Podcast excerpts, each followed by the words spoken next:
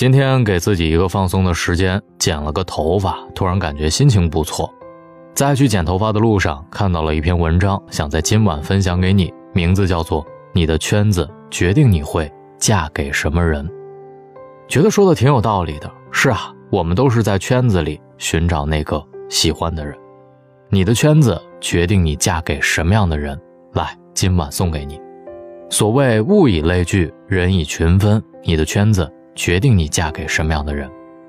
有人说，你想了解一个人，看看他周围的朋友就知道了。接近什么样的人，就会走怎样的路。比如说，穷人会教你如何节衣缩食，酒友就只会喊你喝酒。所以，你的圈子决定了你是什么层次的人。你是什么层次的人，决定你会遇到什么层次的人。一个女人如果总是徘徊于灯红酒绿，那么她也遇不到满腹诗书的才子。一个女人如果总是邋里邋遢、不修边幅，她也很难吸引干净帅气男人的注意。一个女人如果胸无点墨、粗俗无知，她也无法结识自信优秀的成功男士。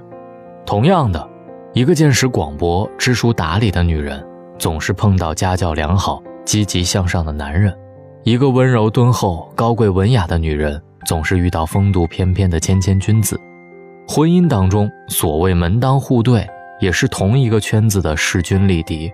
所谓的缘分，就是在自己的圈子里碰到喜欢的人。你的圈子决定你适合什么样的人。如果你的圈子里弥漫着铜臭气息，那么你肯定适合财大气粗的男人；如果你的圈子充满了门第观念，那么你肯定不适合平等博爱的男人。如果你的圈子里攀比浮夸，你肯定适合肤浅虚荣的男人；如果你的圈子里真诚有爱，你肯定不适合自私冷漠的男人。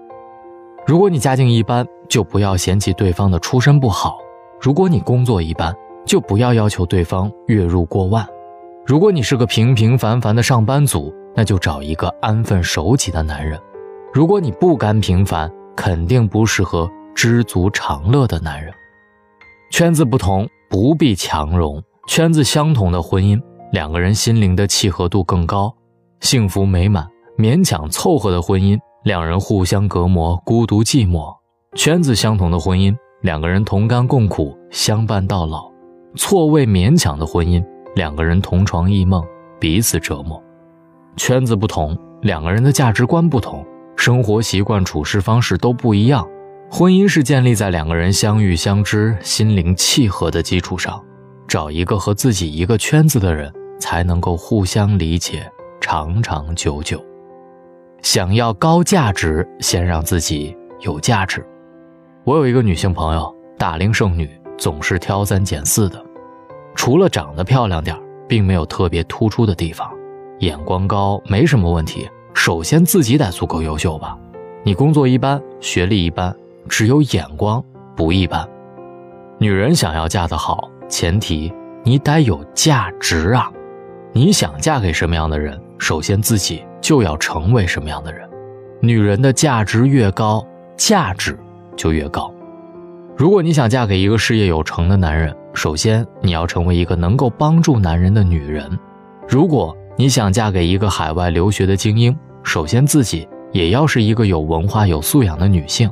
你想要嫁入一个家境殷实的家庭，而你自己出身贫寒又无一技之长；你想嫁入一个书香门第，你自己却胸无点墨，那么你就只能空等了。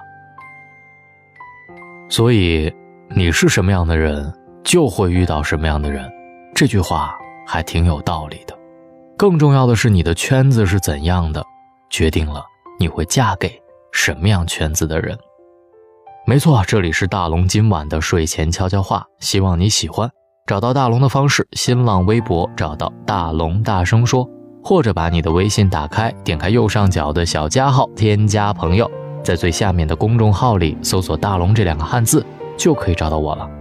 祝各位好梦，晚安。被现实堆积，梦想会变形执着让人。觉得好吃力，我只是看着你了解的神情，微笑扬起，又能继续，有时候爱是一种眼神。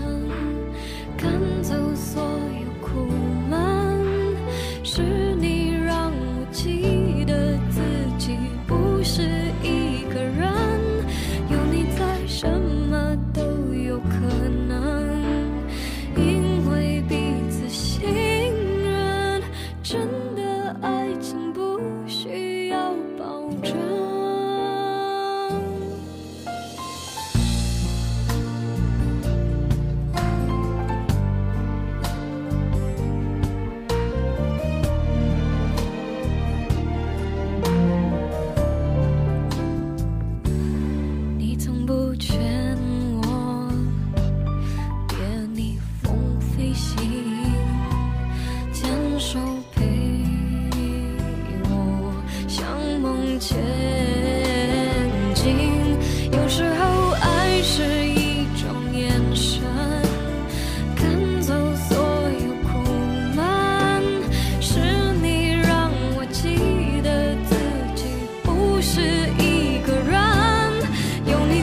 什么